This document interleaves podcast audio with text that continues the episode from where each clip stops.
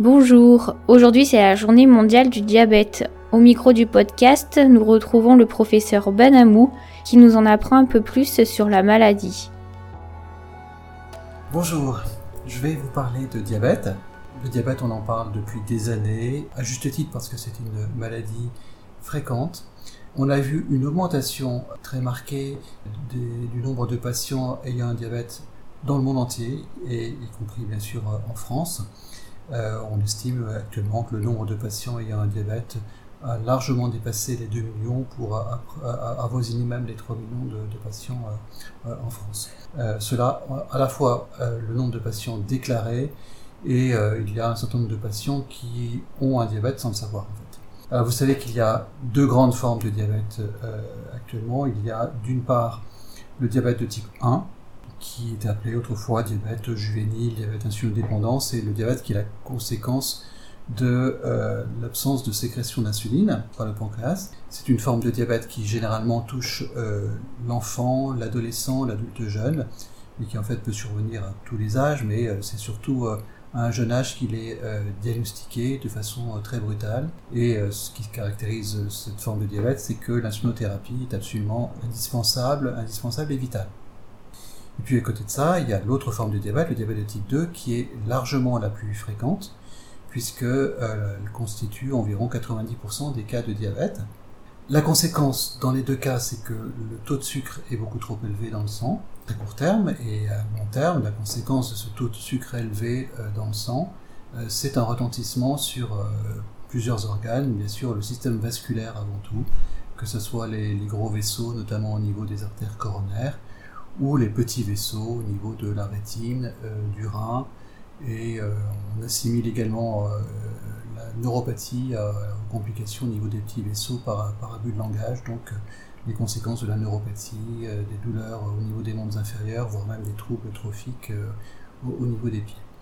Donc voilà le tableau général. Si on parle beaucoup de diabète, euh, depuis quelques années. C'est d'une part parce que c'est fréquent, mais surtout parce qu'on a fait des progrès thérapeutiques. On n'aime pas parler des choses qu'on n'arrive pas à soigner, mais dès l'instant où il y a des innovations thérapeutiques, alors là, on aime bien avancer qu'on est, les champions et qu'on va arriver un jour à vaincre cette maladie. C'est pas encore le cas, mais il est indéniable que depuis une, bonne décennie,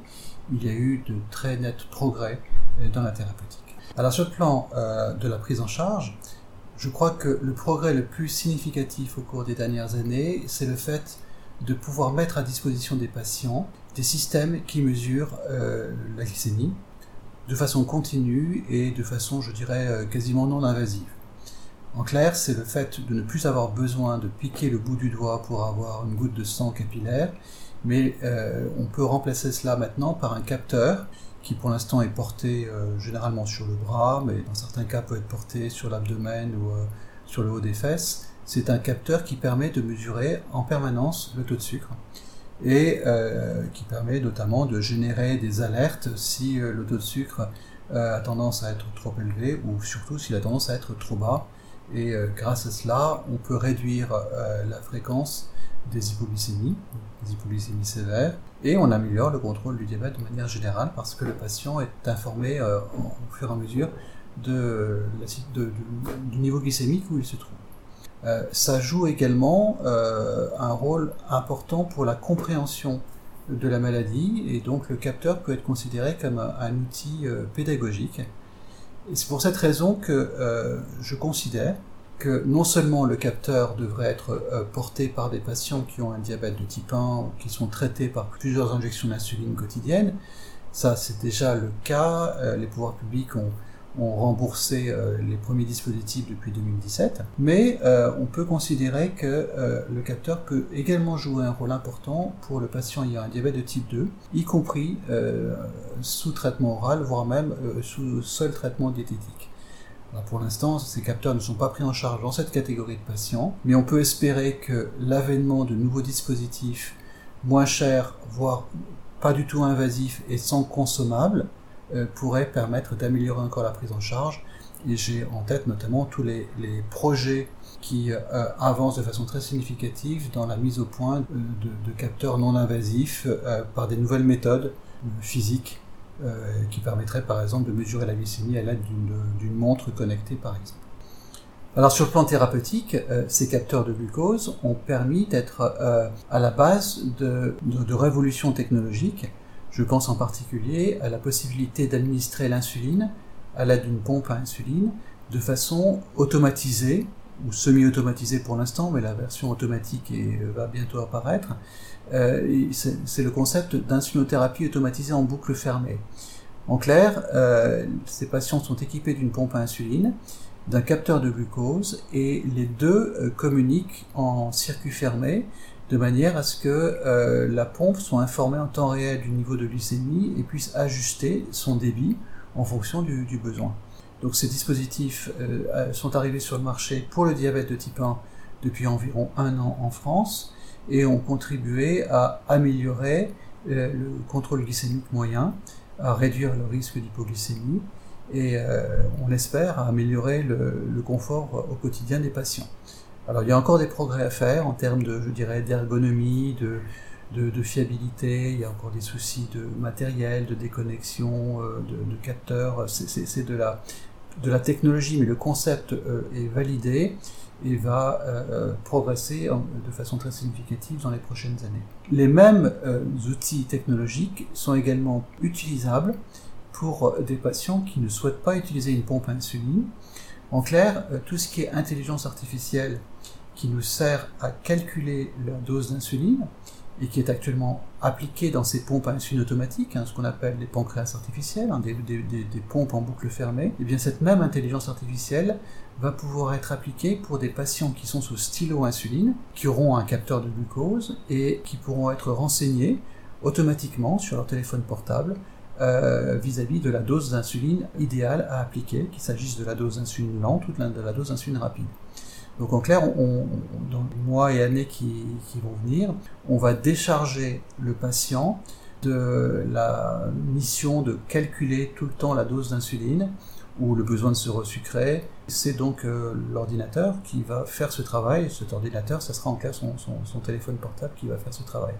Alors ça va soulager le patient. Euh, je pense que ça va soulager également euh, les, professionnels de santé, les soignants, qu'il s'agisse euh, de, patients qui soient en ambulatoire ou de patients hospitalisés dans des services non spécialisés ou bien de patients euh, en EHPAD par exemple. Euh, dès l'instant où on peut enlever ce qui nous complique la vie au quotidien, à savoir ah quelle dose d'insuline je dois faire dans telle situation, eh bien ça, ce sera un vrai confort pour tout le monde. Alors les innovations thérapeutiques ne sont pas seulement technologiques, elles sont également euh, euh, pharmacologiques. Euh, au cours de la dernière décennie, on a vu apparaître de nouvelles familles de médicaments qui bénéficient surtout aux patients ayant un diabète de type 2. Euh, je pense d'une part à toute la famille de médicaments qu'on appelle les incrétines, les analogues du GLP1, les inhibiteurs des PP4, ou bien encore une nouvelle catégorie de médicaments qu'on appelle les inhibiteurs SGLT2. En clair, ces médicaments, bien sûr, contribuent à faire baisser la glycémie moyenne, pour certains, ils contribuent également à faire baisser le poids, mais surtout, c'est la première famille de médicaments qui a été validée comme euh, outil permettant de baisser le risque euh, global de ces patients, euh, le risque cardiovasculaire, la mortalité globale. Et ça, c'était une, une, vraie révolution cette décennie parce que on sait en prescrivant ces classes de médicaments que l'on rend un service aussi bien à court terme qu'à moyen terme ou à long terme vis-à-vis de, ces patients. Je pense notamment que tout ce qui est euh, euh risque cardiovasculaire, euh, infarctus du myocarde, accidents vasculaires cérébraux, néphropathie, insuffisance cardiaque, toutes ces pathologies qui sont particulièrement fréquentes lorsqu'on est atteint de diabète de type 2, eh bien ces pathologies ont pu être soit prévenues, soit ralenties dans la révolution grâce à l'apparition de euh, ces classes euh, thérapeutiques euh, médicamenteuses. Donc aujourd'hui, on dispose d'outils pharmacologiques permettant de réduire le risque global de ces patients, étant entendu qu'il est bien connu depuis plusieurs années maintenant que malheureusement, dans les services de soins intensifs cardiologiques ou dans les services de neurologie vasculaire, le diabète était un gros pourvoyeur de patients on peut espérer, grâce à ces progrès thérapeutiques, voir euh, la, courbe un peu s'aplatir et, voir euh, une diminution de l'incidence de, nouvelles pathologies cardiovasculaires euh, chez les patients ayant un diabète de type 2. Il nous reste maintenant à comprendre pourquoi, malgré l'amélioration de la glycémie, la, gestion des facteurs de risque que sont l'hypercholestérolémie, l'hypertension, il nous reste à comprendre pourquoi il reste ce qu'on appelle un risque résiduel. En d'autres termes, euh, le patient, même bien pris en charge, continue à porter un surcroît de risque cardiovasculaire.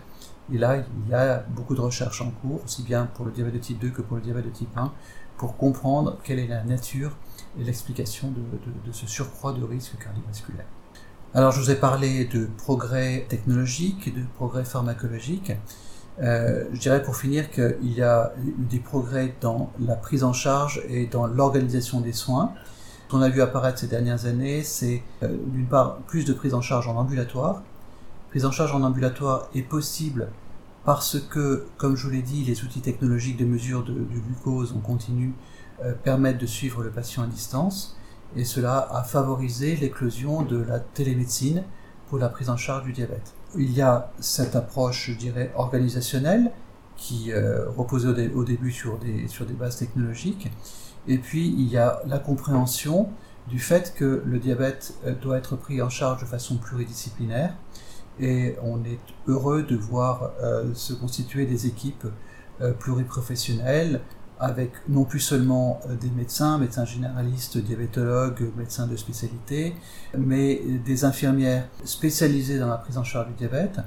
Euh, l'infirmière de pratique avancée, c'est un, progrès très significatif pour la prise en charge des maladies chroniques, dont le diabète. Euh, bien sûr, le rôle des autres professionnels, que sont les diététiciennes, les podologues, les psychologues, on a compris que,